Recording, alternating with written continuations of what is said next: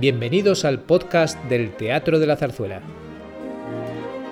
Hoy, dentro del ciclo de conferencias que el Teatro de la Zarzuela programa en colaboración con la Asociación Amigos de la Ópera de Madrid, Concha Baeza nos habla de la del manojo de rosas en Sainete, Amor y República. La conferencia fue grabada en el Teatro de la Zarzuela en octubre de 2020.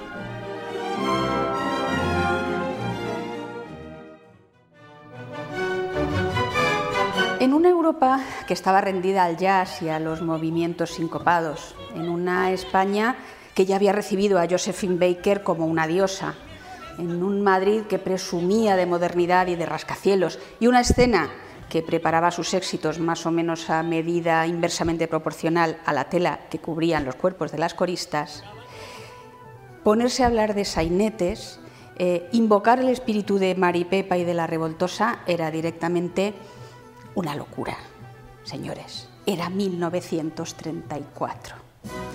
Y ese sainete es el que nos convoca aquí, eh, aquí y ahora, aunque el aquí y ahora en estas circunstancias sea diferente para cada uno, pero nos convoca para hablar de la del manojo de rosas.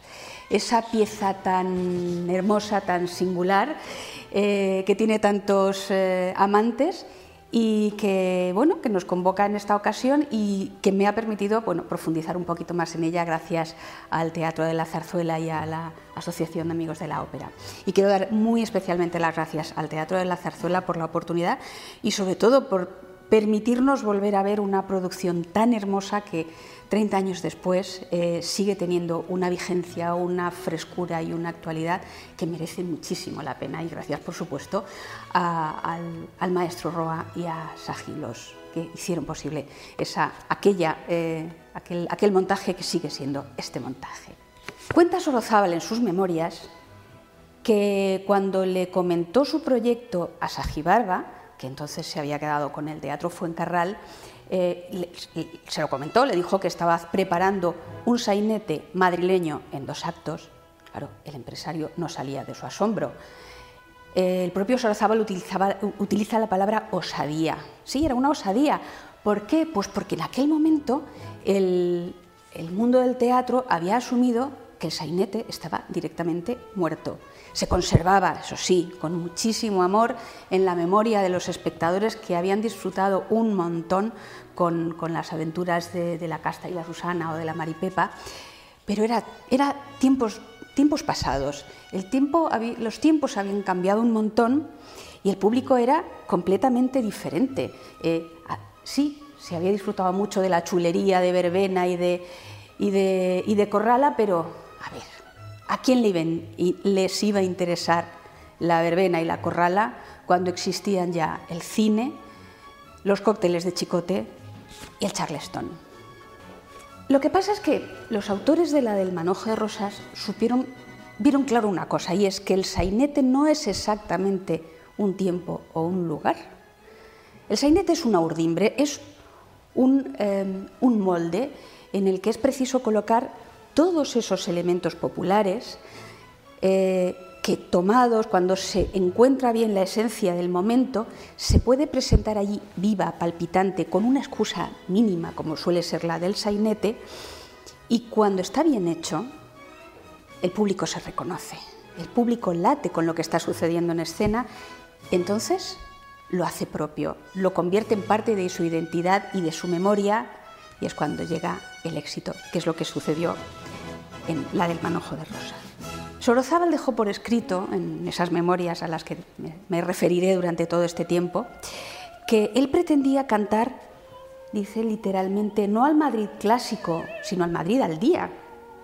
Y que con esta pieza, volvemos a las comillas, quería demostrar que el sainete madrileño estaba todavía ahí, al alcance de la mano, en plena calle. Escenas de barrio, tipos populares, todos en esta zarzuela están igual que estuvieron en las de 40 años atrás. Lo que sucede es que de la misma manera que el público había cambiado, los autores de la del manojo de rosas también supieron cambiar a los personajes. Entonces encontramos tipos populares que han cambiado de ropa y de oficio, de maneras de pensar y de vivir. Y por cambiar, incluso habían cambiado sus maneras de sentir y de amar. Llevar esa esencia tan popular a las tablas y hacerlo de una manera sincera y que suene real es lo que consiguió primero el éxito para, para este título y luego llegar a esa categoría increíble que es la de convertirse en clásico. Los responsables, ya lo sabemos, Sorozábal junto a Carreño y Ramos de Castro. Bueno, la verdad es que no sabemos muy bien eh, si la idea de reivindicar el sainete era una, era una idea que ya estaba en la obra original o, fue una imposición o una, o una propuesta de, Sorozábal, porque realmente de quien tenemos las memorias es de Sorozábal. Él cuenta que los, autores eh, literarios le confesaron que, bueno, que el, proyecto se lo habían dado primero a Moreno Torroba y Moreno Torroba lo, lo, despreció porque no le encontraba la música. En cambio, eh, según su versión, mm, Solozábal dice que no solo le encontró la música, sino que encontró una, una historia siempre que le dejaran cambiarlo todo, básicamente. Como, como, lo dice más o menos, suprimir los aspectos que él consideraba frívolos o vulgares. Eh, es curioso porque lo primero que, sugirió, uno de, de, los detalles que sí que cuenta en sus memorias, es que sugirió eliminar el número con el que arrancaba originalmente la propuesta de los escritores, y era un número en, un, en un campo de aviación en el que aparecía todo el grupo de coristas vestidas como, como aviadoras. Esta pista nos estaría indicando que, que Sorozábal eh, fue el que, el que bueno, caminó hacia, caminó hacia el sainete, eh, eliminando eh, lo que parecía pues, que podía haber llevado hacia, una, hacia una comedia ligera el producto, y él estaba muy, muy interesado en buscar lo que él consideraba el espíritu auténtico del pueblo de Madrid. Pero bueno, no sabemos de, quiénes, fueron, quiénes fueron los padres de cada una de las ideas. Lo que sí que tenemos muy claro es que esa obra que se inauguró, se, estrenó, perdón, eh, un martes y 13 de finales de, 1934, eh, lo que sí que consiguió fue meter en el viejo molde del sainete todas las inquietudes que estaban presentes en los años 30, eh, todo lo que, lo que estaba latiendo ahí con el sabor de la verdad, es lo que, lo que le da esa sensación al, producto. Eh, están el baile moderno y la curiosidad por el ocultismo, muy vigente en aquel momento. Está el conflicto social, la obsesión por la formación de las clases populares, la volatilidad económica del momento. Eran asuntos que estaban en la calle, pero es que además el músico vasco no solo los conocía, sino, que los había vivido en carne propia. Si repasamos un poco su biografía, nos vamos a encontrar eh, todos esos materiales. Él nació en una familia modestísima y se hizo músico, bueno, pues por una de esas carambolas eh, extraordinarias. Un día que hizo novillo siendo un chavalín, con los amigotes del barrio, se acabó en la puerta del conservatorio y allí que se apuntó acabó convirtiéndose en músico y durante los primeros años era simplemente un proletario del violín. Fue consciente muy pronto de, sus carencias culturales y él mismo se convirtió bueno, en un lector voraz y en un, en un estudioso autodidacta. Vivió como un príncipe en la Alemania de la hiperinflación y luego como un, casi un mendigo sin papeles y sin posibilidad de trabajo cuando la República de Weimar dejó de, imprimir papel moneda. Eh, podía haber hecho uso de sus ocho apellidos vascos y haberse casado con una rica heredera, pero eligió no deberle nada a nadie. Y bueno, aunque él podía haber, eh, eh, quería seguir la composición de música sinfónica, eligió el teatro porque era lo que le podía dar de comer. Y no solo le dio de comer, sino que lo llevó hasta una clase social que era esa burguesía madrileña que luego vemos, en, que vemos en esta, sobre las tablas en esta ocasión. Porque vemos todas esas experiencias de la vida de Sorozábal están presentes en la obra. Es un, es un, fondo típico de años 30, solo hay que añadirle los rascacielos y las, eh, las referencias a los automóviles y a la aviación, porque las ciencias siguen adelantando que es una barbaridad. Y sobre ese fondo lo que tenemos son personajes que se mueven de una manera con, unos elementos completamente similares al sainete tradicional, pero no acaban de comportarse de la manera que lo hacían 40 años atrás. Vamos a verlo. Eh, los personajes de, esta obra se organizan en, torno a dos triángulos amorosos, algo bastante normal. Por un lado están Ascensión, con Joaquín y con Ricardo, que son el grupo de los señoritos. Señoritos, por más que la florista mm, sea florista, pero, pero es hija de una, tiene una cultura refinada, pertenece a una familia bien, aunque venida menos. Y el mecánico no es un mecánico real, sino que es un señorito que ha asumido ese papel como parte de su aprendizaje vital. En el otro triángulo tenemos a Clarita en el vértice y a ambos lados Capó y Espasa. En el primer triángulo que tenemos un conflicto sentimental que, que viene provocado por un problema eh, social, que es el, problema económico que puede tener en un momento dado uno u otra. En el otro lado, el conflicto también es social, pero viene determinado por las ambiciones culturales de Clarita, que exige no solo respeto a su persona, a su manera de vivir, etcétera, sino eh, tener a su lado a un hombre un poco más cultivado de lo que era tradicionalmente un obrero. La doble trama amorosa es un clásico desde que la comedia es comedia. Y bueno, y en, el mundo del teatro clásico español, pues es ya una, fórmula súper eh, trabajada. En este caso nos encontramos algo pues, que teóricamente es muy normal, pero un momento. La pregunta es, ¿qué demonios pintan unos señoritos en este sainete? Habíamos quedado en que el sainete era mundo popular exclusivamente. Eh, a ver, en el ámbito de Maripepa todo se desarrolla en la corrala. Y en el de la Casta y la Susana, a ver, don Hilarión es la piedra de toque, o sea, el elemento que hace que las chulapas se reivindiquen como pobres, jóvenes y con capacidad para disfrutar. Y ya está. Entonces, ¿qué pintan ellos aquí? A mí me parece que es un elemento realmente innovador y que dice mucho de lo que, de lo que mm, deseaban mostrar los autores, probablemente eh, Sorozábal. Y es que esa gente, esa, burguesía, eh, aunque no vistan de blusón y de gorrilla, aunque vayan con traje y con sombrero, se sienten pueblo y son el pueblo de Madrid.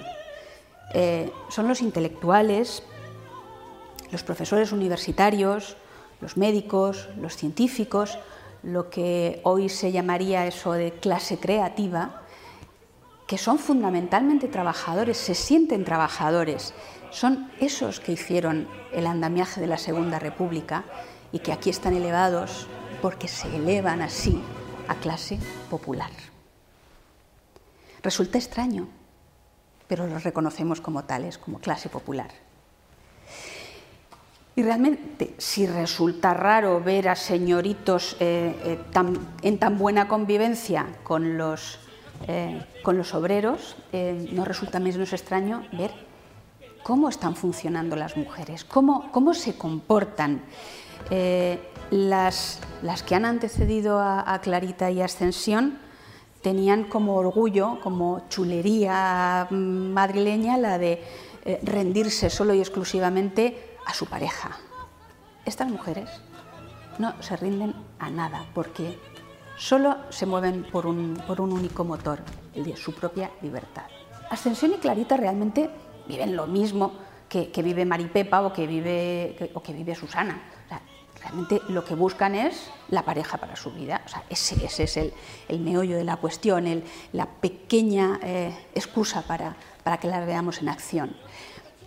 En, el desarrollo de la obra siempre sucede lo mismo. Eh, eh, los, posibles candidatos a ser pareja de las chicas riñen entre ellos. Luego, riñen la pareja, mm, tienen sus desacuerdos para acabar en el happy end, todos felices y contentos. Las coincidencias son muchas, pero solo son aparentes. Las chicas que vemos a la puerta de, de la floristería, las chicas de la del manojo de rosas, Extensión y Clarita, eh, no lo hacen eso a cualquier precio. Sí, que están buscando pareja, pero no están dispuestas ni a soportar los celos, ni a, ni a determinadas cosas, sobre todo a que les coarten su libertad. Quieren independencia, ¿para qué? Para salir, para entrar, para ganarse la vida, para elegir a su pareja, para dirigir su propia vida.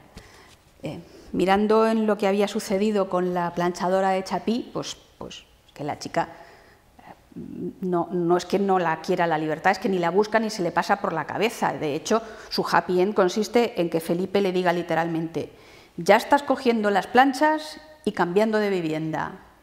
Vale, esa es la planchadora de Chapí. La florista de Sorozábal y su amiga, la manicura, no entienden su existencia sin su libertad. Habían pasado 40 años y no podía ser de otro modo.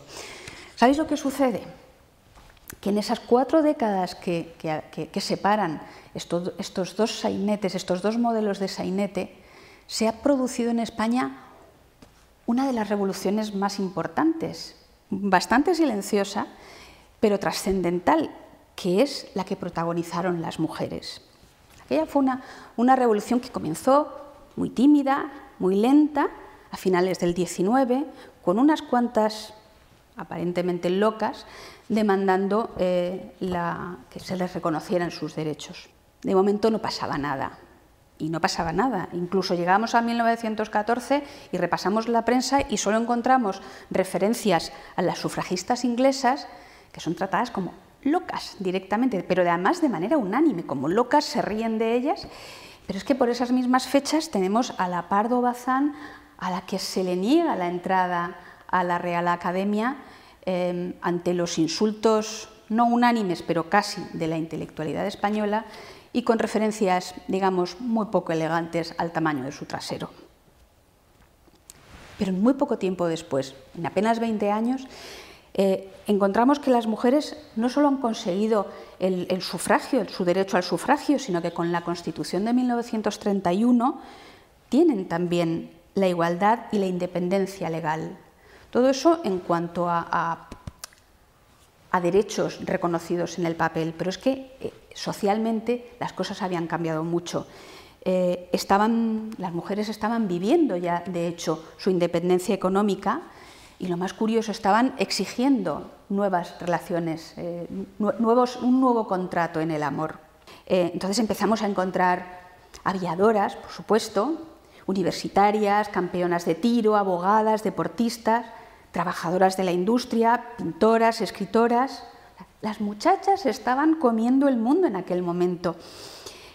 Y es que lo que había sucedido en ese tiempo es que las mujeres, esa, independencia por la que trabajaron tanto las primeras mujeres, las de, las de las clases acomodadas en los primeros años del siglo XX, había ido calando, había ido descendiendo escalones y lo que nos encontramos en este momento ya es una mujer urbana, proletaria y con una conciencia muy clara de ser una mujer trabajadora. Eh, y orgullosa de serlo, con la chulería madrileña, pero en este caso ser una mujer trabajadora. Es aquí es donde encontramos a esta Clarita y es esa Clarita que le pone condiciones a Capó a ritmo de foxtrot y le exige no rechazar mi modernismo y así te querré.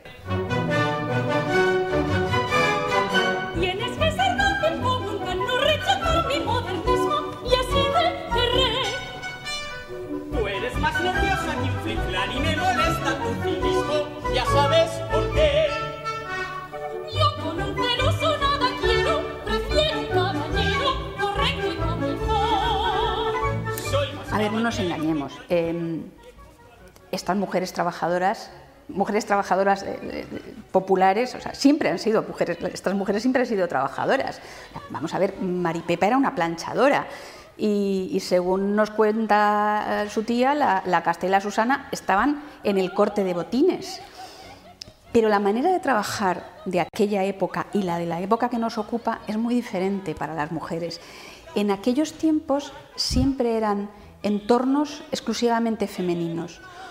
O trabajaban como servicio en otras casas, como servicio doméstico, o se llevaban las tareas a su propia casa. Es decir, eh, era plancha, era costura, o como aquel personaje de, Galdós, eh, se ponían a enlutar eh, cartas, papeles para carta. Pero es muy diferente, es, esa, tarea que está completamente feminizada y en, el ámbito, en el ámbito mm, netamente doméstico ha cambiado. Y ahora las chicas jóvenes están en la calle y están trabajando de otra manera. Son dependientes de comercios, son empleadas industriales con mono. No, no, pensemos que el mono es algo que empieza con, la guerra civil, no. Ellas están ya vistiendo el mono y trabajando en mundos industriales son las chicas del cable, son las operadoras de los teléfonos. Y por supuesto, por supuesto esas secretarias que entonces recibían ese nombre que, pasó al diccionario y allí se quedó casi casi olvidado, que es el de las taquimecas. Claritas todas ellas. Clarita es modesta, es de, ascensión, de, ascendencia modesta, ejerce un, oficio modesto y su cultura es también modesta, pero ella es libre, él es libre para elegir su trabajo, para elegir su pareja, incluso para decidir en qué momento le regala a su novio delicias carnales bajo un farol que esté apagado. Y tiene una obsesión, y es la de cultivarse, la de hacerse mejor, la de ascender. Le dedica un montón de ilusión y no tiene malos resultados sobre todo cuando comparamos con Espasa y sus necedades absolutas y con Capó, que es mm, un brutote que solo cuando ve que la chica se le escapa decide tomar en sus manos un libro. Y no un libro cualquiera, por cierto, es un diccionario y es cuando el chaval, que tiene todos los días en la mano una llave inglesa, descubre el poder de las palabras, que consiguen eh, dejar laminado a su rival en el amor de Clarita. Y claro, todo esto lo hacen a ritmo de una farruca desternillante y de la que no podemos entender nada salvo que revisemos las notas en el programa, donde encontraremos la traducción del caló al castellano. Durante todas las décadas del siglo XX, que habían estas tres décadas y media recorridas, eh, la educación, la buena educación estuvo eh, eh, para las mujeres solo, bueno, para, para, todo el mundo en general, pero especialmente para las mujeres, estuvo eh, exclusivamente dedicada a las de, las de la clase, las clases acomodadas. El Instituto Internacional, el prestigioso Instituto Internacional, abrió sus puertas en Madrid en 1903. La residencia de señoritas se abrió en 1915 y ya en 1926 las universitarias y otras mujeres eh, creadoras, artistas, se reunían en su club, que era el Liceum Club. Pero esa idea de la cultura, de la necesidad de la cultura, había ido calando. Y ya en los años 30 había un nuevo papel que se estaba reclamando y estas chicas querían tener más cultura. Y entonces surgen, eh, es cuando surgen modelos como el que, se llamó la Asociación Femenina de Educación Cívica, se acabó llamando la Cívica, que es una propuesta que fundó María Martínez Sierra, a quien hoy conocemos mejor por sus auténticos apellidos, no los de su marido, que era María de la Ole Járraga, eh, que se puso en marcha en el 32 y tenía como objetivo preparar y capacitar a las mujeres para la vida fuera de sus casas, esta asociación, este club, llegó a tener 1.500 eh, asociadas y un club de teatro mm, que estuvo ni más ni menos que dirigido por Pura Ucelay y Federico García Lorca. Si alguien escuchando o viendo la, del manojo de rosas piensa que ese curso al que va a asistir, esa charla a la que va a asistir Clarita es una, una hipérbole teatral, eh, os recuerdo cómo se llamaba, las teorías oníricas y su influencia en el subconsciente. Bueno, pues si a alguien se le ocurre pensar que eso es una hipérbole teatral, un juego eh, de exageraciones, eh, os voy a leer algunos de, de las propuestas que la cívica tenía para sus socias durante el primer semestre de existencia. Los cursos, los cursillos se, titulaban Ejercicios intelectuales, Biología, Sugerencias sobre Platón, Vulgarización del derecho civil, Problemas pedagógicos. Hubo también lecciones sobre el concepto moderno del amor. Está, por cierto, muy interesante, dictada por el doctor Juarros, que fue en, aquel momento un famoso psiquiatra que defendía con ardor la, educación sexual y lo que entonces se llamaba la maternidad consciente. También tenían un montón de conferencias del, del contenido más diverso. Por supuesto, lecciones de inglés, de francés, Clarita diciendo au revoir, de lengua española, de música, de taquigrafía, de corte y, por supuesto, excursiones culturales a Toledo o al Museo Arqueológico. Aquí tenemos a Clarita. Frente a ella, la propietaria de, la, la del manojo de rosas, Ascensión, un nombre nada, nada inocente precisamente, esta mujer que, que baja y sube en la escala social. Es una mujer de buena familia, bien educada, pero el momento económico, las, crisis, las, las dificultades han hecho que tenga que ponerse a trabajar. Lo curioso, bueno, eso lo hubiera hecho cualquiera en otro momento, pero lo curioso es que Ascensión lo hace con chulería y con orgullo, con un sentido enorme de la dignidad. En otros tiempos la, mm, hija soltera de una familia bien venida a menos hubiera dado discretamente unas lecciones de piano o de francés, que eran sus adornos culturales, y lo hubieran mantenido todo en un discreto y vergonzoso silencio. No, no, Ascensión se pone en marcha, eh, levanta la frente, se considera una florista y no quiere ser nada más. Es algo que ya estaban haciendo las mujeres en su momento. Ya he dicho que muchas mujeres pasaron por la universidad en estos años y evidentemente muchas llegaron a, bueno, abrieron sus despachos de, como abogadas, eh, fueron médicas y casi todas ejercían eh, profesiones de este tipo, liberales.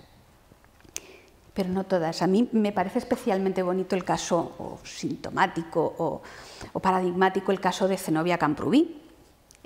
A ver, era escritora, era traductora, era una intelectual de talla enorme y en lugar de casarse eh, con un rico heredero norteamericano, como le correspondería por su posición, por su nacimiento, por, la, cultura de la que se rodeaba y por, el ambiente familiar, eligió casarse con el poeta, con Juan Ramón Jiménez.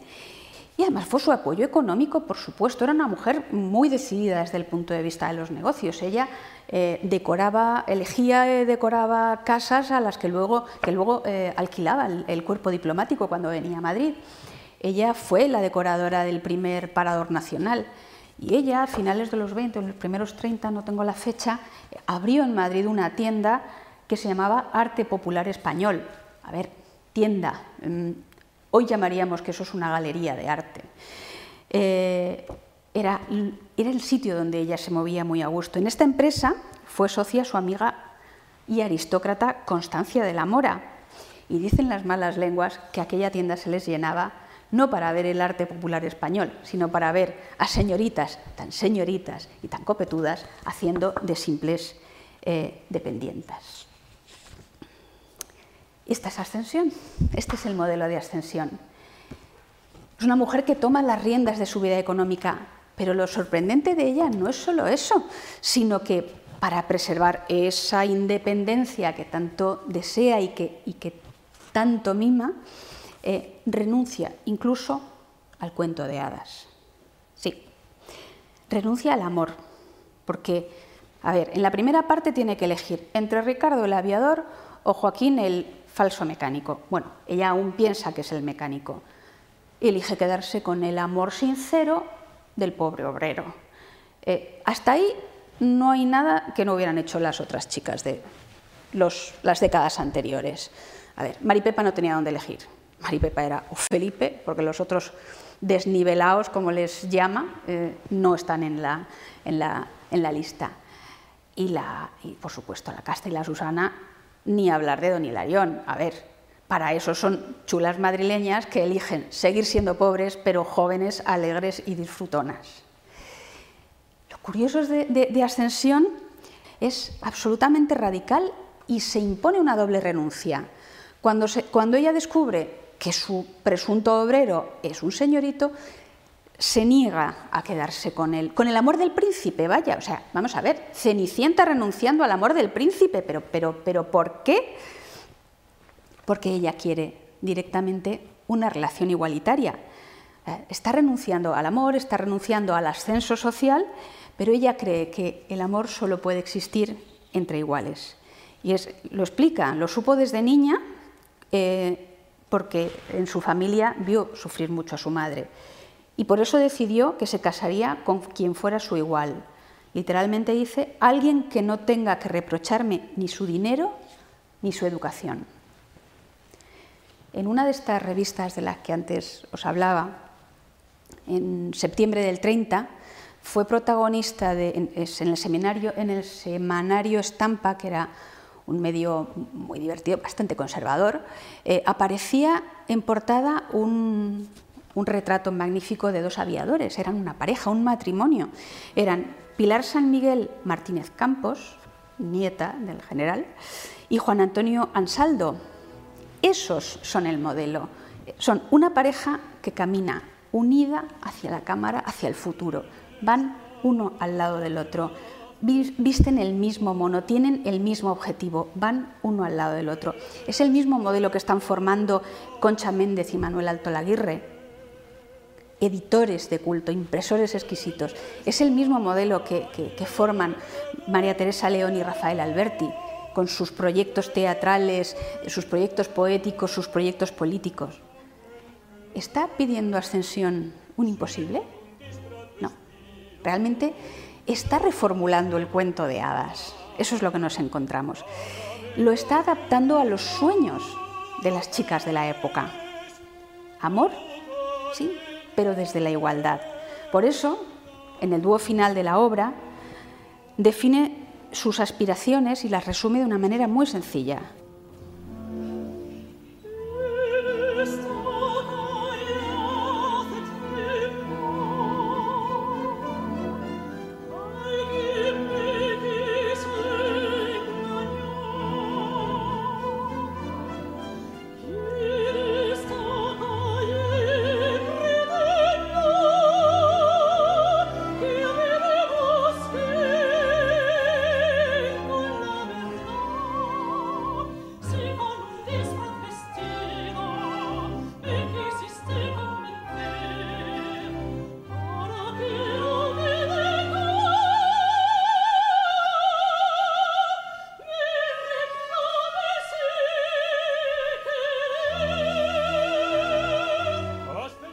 Este nuevo modelo de mujer, este nuevo modelo de relaciones sentimentales, eh, estuvo latiendo durante los años 30 en la calle, estuvo en las tablas, estuvo en las películas, estuvo en muchas novelas.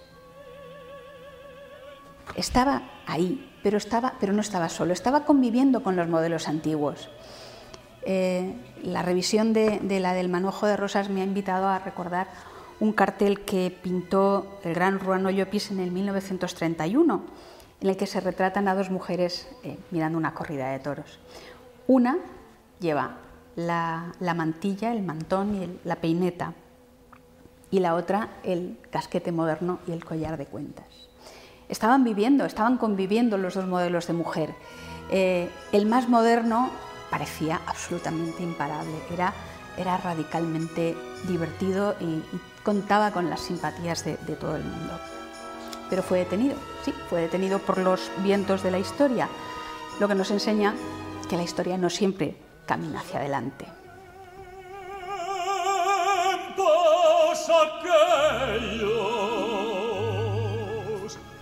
tiempo perdido, tiempo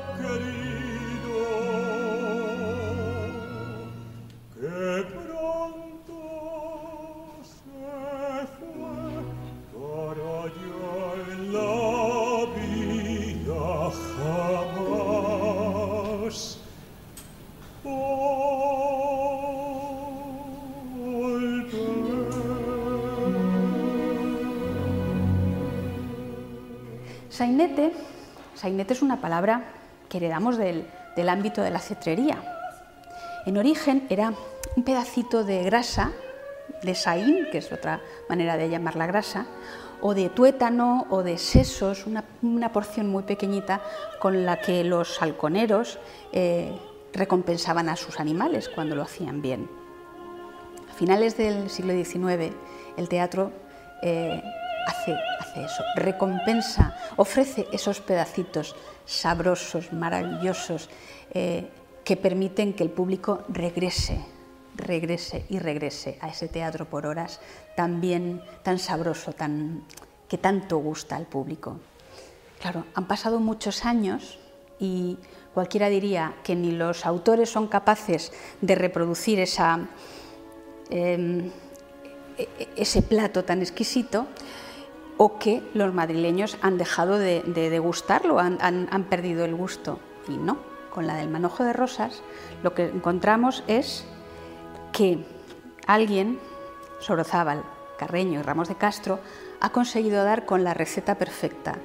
Y ya no es un sainete pequeñito, es un sainete en dos actos, es una ración un poquito mayor.